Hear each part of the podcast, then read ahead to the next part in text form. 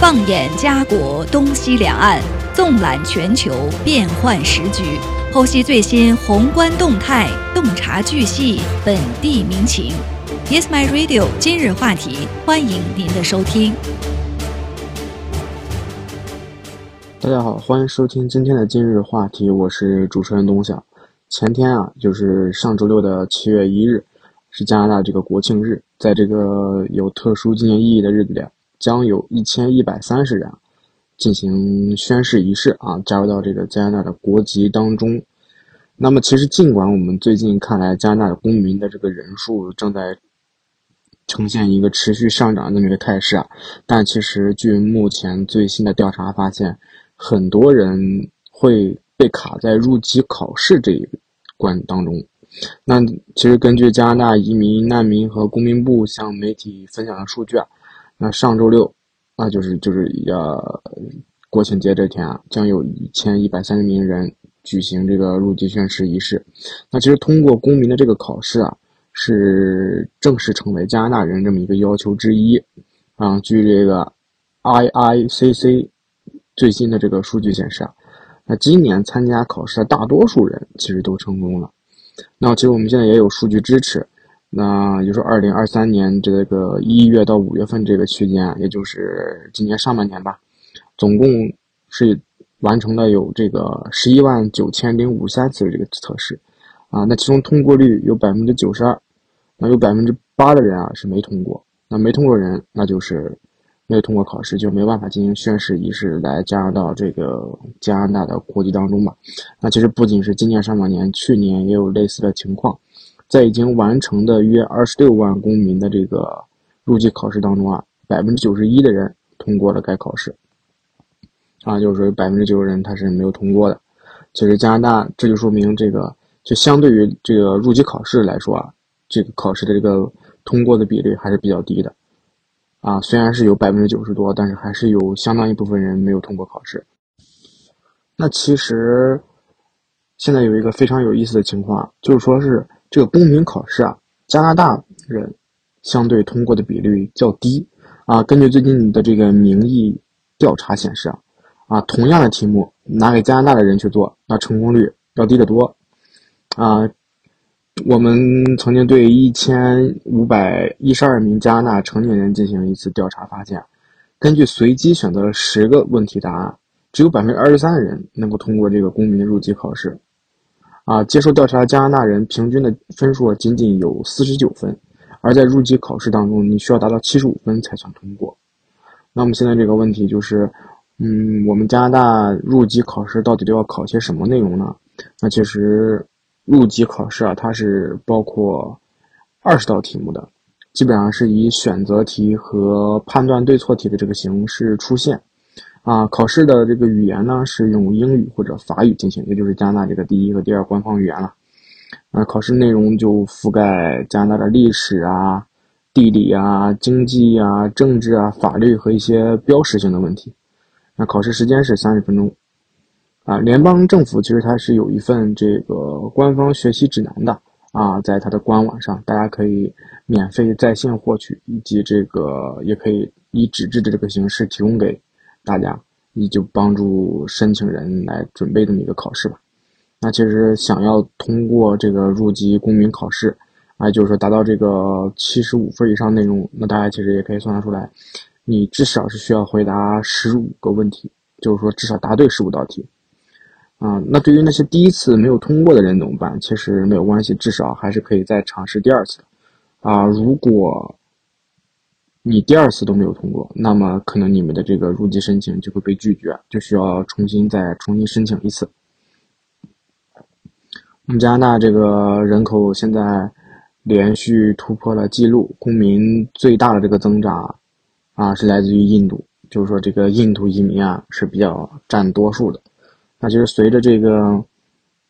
加拿大联邦政府持续吸引这个新移民的政策，加拿大人激增。现在已经在六月十六日突破四千万大关。我们之前一段时间也是报道过这个新闻。那根据加拿大统计局本周发布的最新数据啊，今年的前三个月已经有超过十四万五千名新移民登陆加拿大，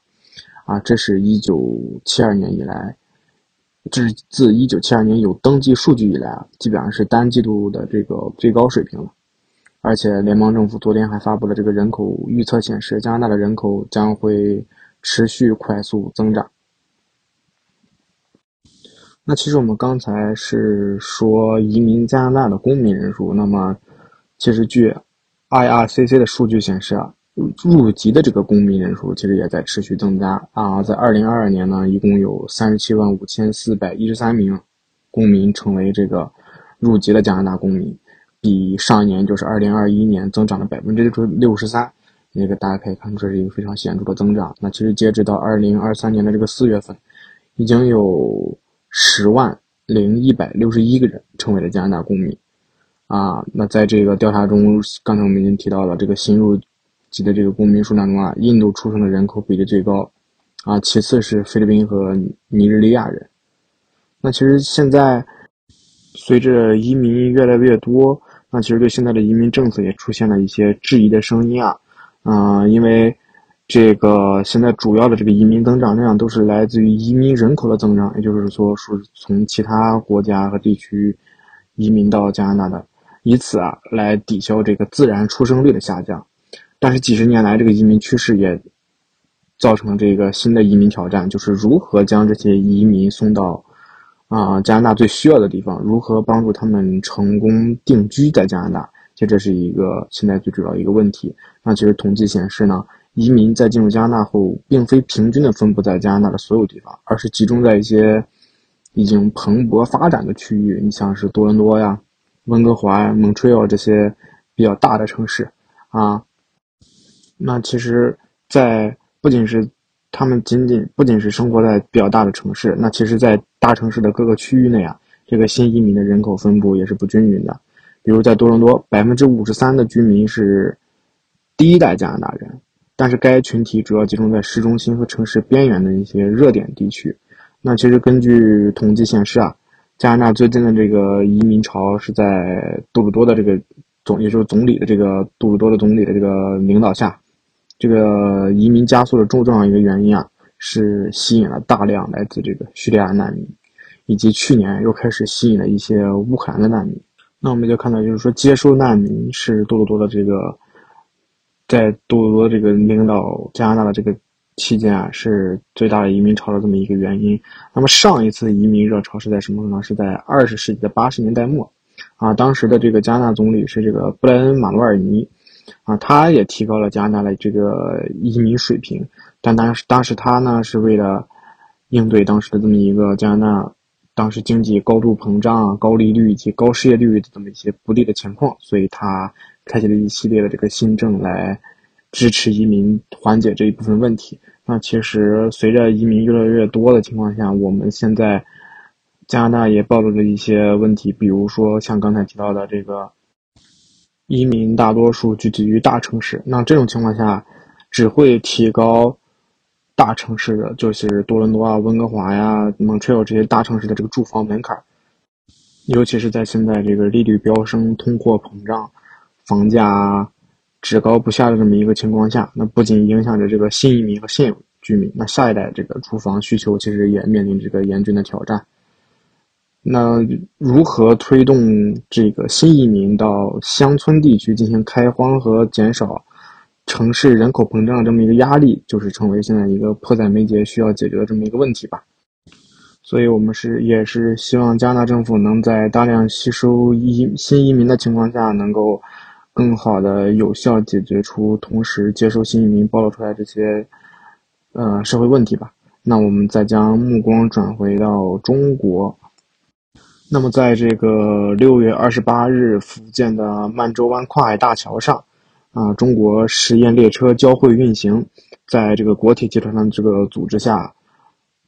中国的这个高动车组实验列车实现了单列最高时速是四百五十三公里。双向两列交汇的这个最高时速是八百九十一公里的运行，并在六月二十九日的这个海湾隧道，实验列车实现了这个单列最高时速的四百二十公里，那双向两列交汇啊，最高时速达到了八百四十公里这么一个运行。啊，这次实验对这个新技术部门进行了有效的这个性能验证，各项指标都表现非常良好。那本次实验非常顺利，获取了这个新技术部件在不同速度条件和桥梁呀、隧道曲线等不同状况条件下的这么一些数据特征啊，也实现了这个动车组相关指标的这个新的提升。那么高铁的安全呀、功率啊、能耗啊、震动啊，包括这个加速的性能啊，以及平衡性等各方面重要的这个指标啊，目前还是一个持续领先的这么一个状况。那其实为了为这次实验也是为之后研制更高速度、更加安全、更加环保、更加智能的这个中国 CR 四五零动车组啊，提供这个有力的支持。对于实现这个中国铁路的这个更高速的这个发展，其实有着很重要的意义。那么，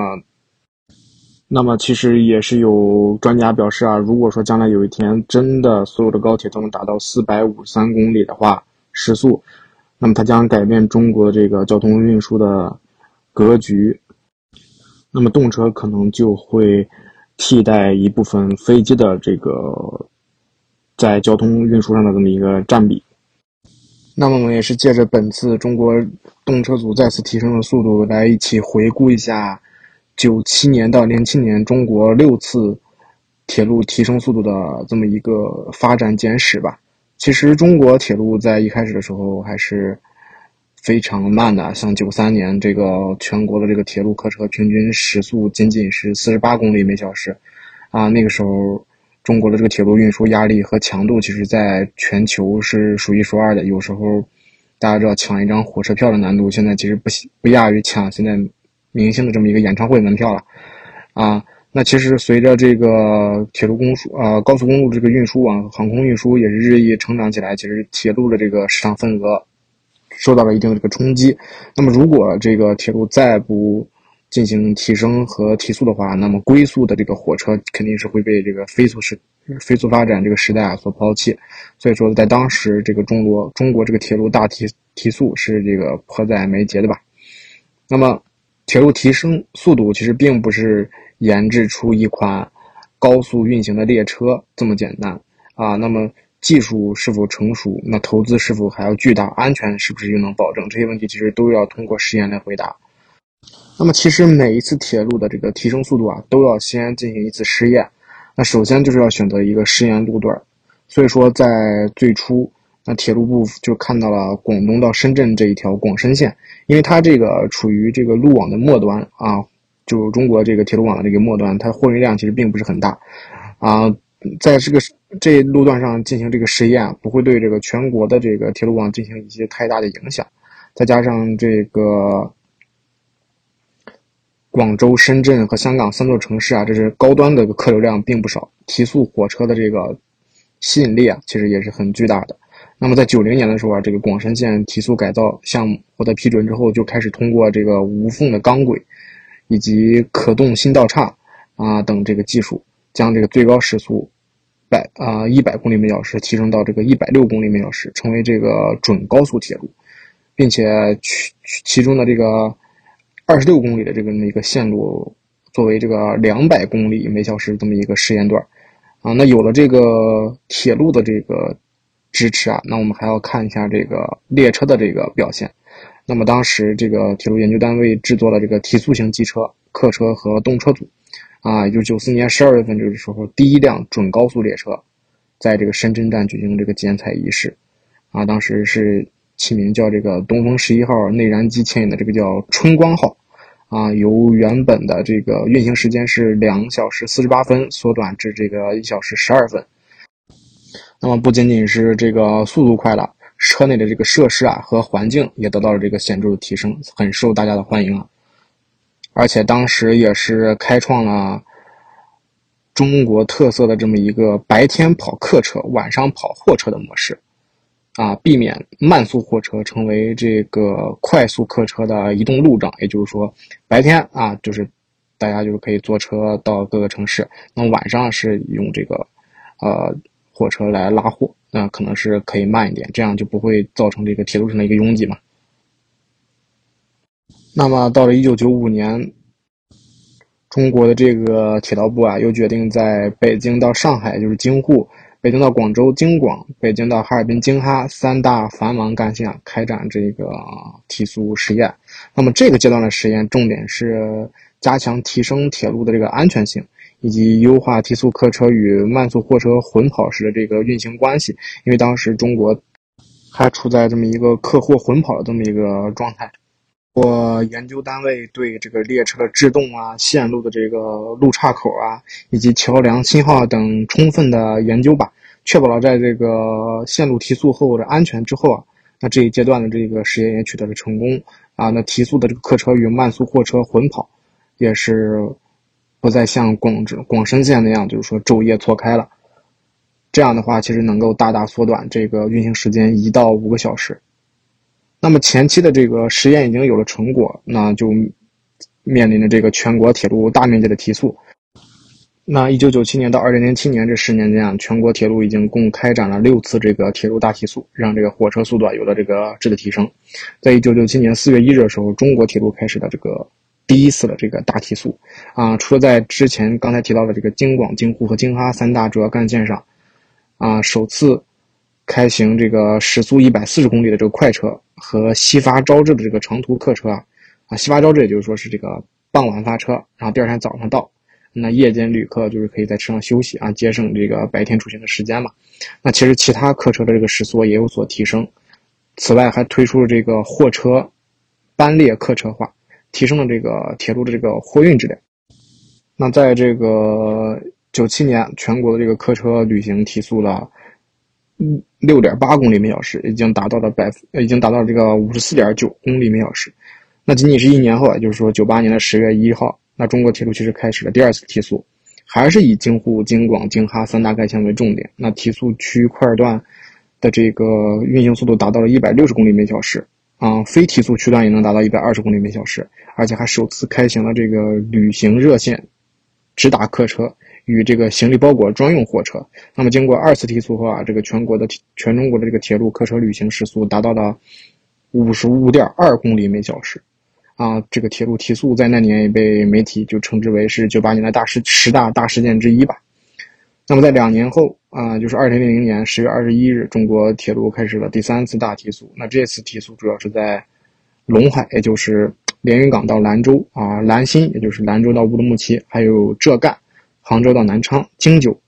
北京到香港的九龙这四大干线展开的，那基本上是覆盖了全中国主要的这个提速铁路网的这么一个初步形成吧。另外，也这也是这一年也革新了这个列车等级的划分，使用全新的这个车次编排规则，将客车等级由原先的七个等级啊，现在改成了三个啊，更普遍一点的，就分别是特快、快速和普通客车。那经过这个第三次提速之后啊，全国的这个铁路客车旅行的这个时速已经达到了六十点三公里每小时。那么第四次提速，也就是在一年之后，也是零一年，那全国的这个旅行也是这一次不过是提升的比较少啊，这可能只是仅仅提升了一公里每小时，那就是达到了这个六十一公点六公里每小时。比较令人瞩目的其实是。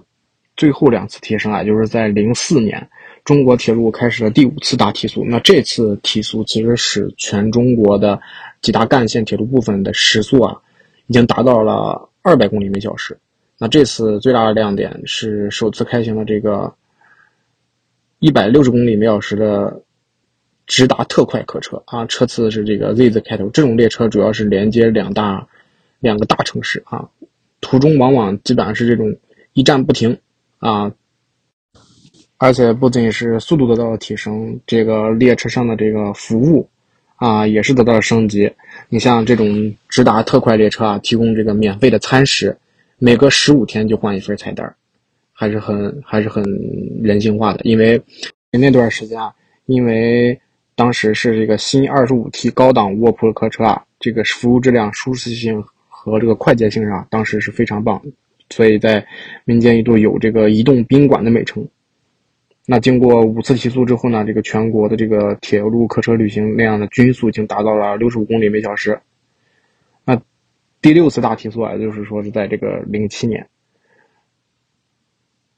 和谐号首次投入运营，那高速动车组就走进了中国的人的这个生活，所以提到中国的高速列车，就不能不提到这个六 T 啊。也就是说，六 T 啊是意味着这个中国的动车时代的来临。那么最近回国的朋友们应该知道，动车时代其实对现在中国人的生活有着深远的影响，也就是被世界上称之为“中国速度”。很多外国人其实在中国坐高铁都有都不禁发出一些感叹。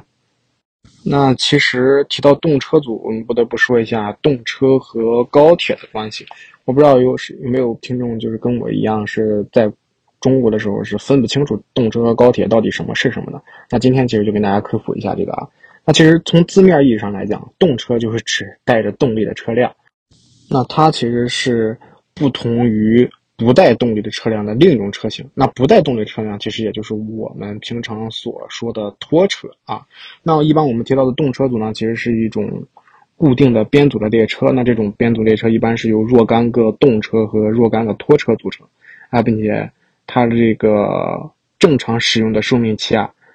在这个周期之内啊，这种编制是不会发生改变的。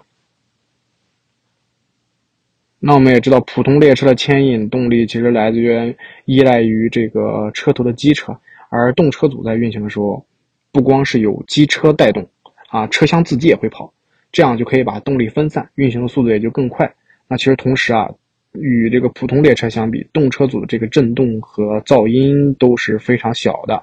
所以我们一般提到动车，就是这种啊和普通列车相区别的这种列车车型，就是说是分别都带有动力。那么高铁是就是字面意义上讲的，就是高速铁路了，是其实它是一种铁路类型。那么中国的这个铁路大概分成三档嘛。那高速铁路是设计运行二百五十千米以上动车组的铁路，啊，那快速铁路是设计运行时速一百六十千米到两百五十千米的这个铁路。那普通铁路就是说服务于时速是一百六十公里每小时的这个铁路。那么在这个高速铁路上，那运行的就是高速动车组列车；那快速铁路上呢，就是普通动车组列车。那普通铁路上运行的，那其实就是。普通列车了，那也就是我们熟悉的那种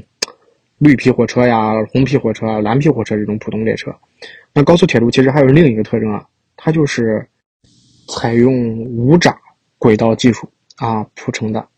啊。那普通的快速铁路和普通铁路呢，采用的是油闸轨道技术铺的。那所谓的闸啊，这个闸就是一个十字旁加一个昨天的昨的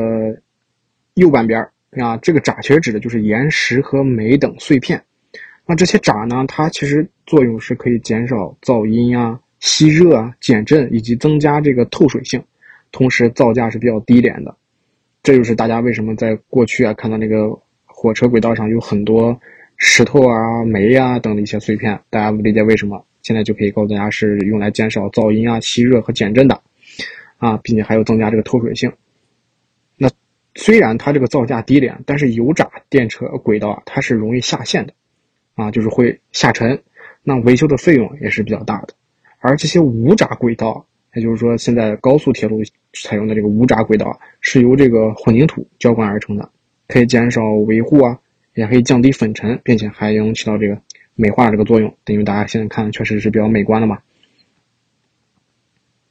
而且如果是采用这个高速列车，如果采用油闸轨道的话，那么当这个列车高速运行的时候，很有可能会导致这个闸的这个飞溅啊，路闸这个飞溅，所以这个高速铁路基本上都是无闸轨道。那么通过这个介绍，大家应该能看得出来了。那这个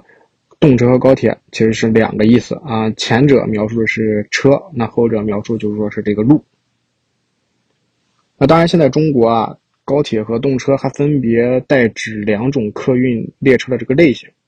啊，高铁是这个运行时速在两百公两百五十公里以上的，那基本上都是以 G 字开头的这么一系列的列车，他们是在运行在这个高速铁路上的这个高速动车组，那动车组，它是在运行基本上是在这个两百公里每小时，啊，一般是以 D 字开头的，他们是运行在这个快速铁路上和普通动车组的这个铁路上的。值得注意的时候啊，有些人就把高速动车组列车只当做高铁列车，这就是个误区，啊，就像我一样。所以说，其实大家还是要区分这个动车组和高铁的这个区别的啊。那么，介绍到这儿，我再跟大家讲一下啊，中国高铁有几大世界之最，分别都是什么？其中啊，是这个最快的高铁啊，就是这个京津世纪，就是说是从北京到天津啊，是零八年八月一日开始运行的，全长大概有一千一百二十千米，最高时速啊能达到这个三百五十千米。也就三百五十公里每小时，是中国第一条真正意义上的高铁，也是当时世界上运行速度最快的高铁。那第二就是说，最早的这个高寒高铁，也就是哈大高铁，也就是这个哈尔滨到大连的高铁啊，在二零一二年十二月一日投入到运营。那这条铁路它其实已经贯穿了温差高达八十度的这么一个地区啊，是世界上第一条高寒铁路高铁。那还有下一个就是说是最长的中国的高铁是京广高铁，二零一二年十二月投入，啊，全长有这个两千二百九十八米，是世界上单条运营里程最长的这个高速铁路。其实说到中国这个铁路之最啊，那不得不提一下这个兰新高铁，它号称最雄伟的高铁。那为什么这么说呢？它是成成立于这个二零一四年，贯穿这个兰州到新疆。那这条铁路啊，穿过沙漠。盆地、高山创下了多个世界第一，啊，首先它是这个世界上一次性建成的通车里程最长的高铁，其次啊，它也是世界上首条穿越沙漠大风区的高铁，同时啊，它还拥有世界高铁第一高隧，也就是海拔最高的隧道，啊，是这个有海拔三千六百零七点四米的这个祁连山隧道。那中国还拥有最赚钱的高铁，就是京沪高铁啊，北京到上海。二零一五年，它的这个客流量已经破亿，净利润达到了六十五点八亿元，成为世界上最赚钱的高铁。那么，随着现在科技越来越的发发达和中国科技的越发展越来越好，在未来的这个发展当中啊，中国高铁它的一个走向是继续推进技术的创新，他们可能会探索更新的轨道。更新的列车车型、更新的信号技术等一系列高科技技术，那使这个中国的高铁更加的安全、高效、舒适。那目前中国高铁正在研发超高速动车组，有望实现更高的这个运营速度。那同时啊，他们也在研，中国也在研发这个无人驾驶等各种新的高科技技术来支持中国的高铁。那其实除了这种飞速的高铁发展，有一些问题也在逐渐被人们所讨论，那就是这个列车的安全问题。其实继二零一一年的七幺七二三事件之后啊，这个高速列车的安全问题备受广大人民的关注。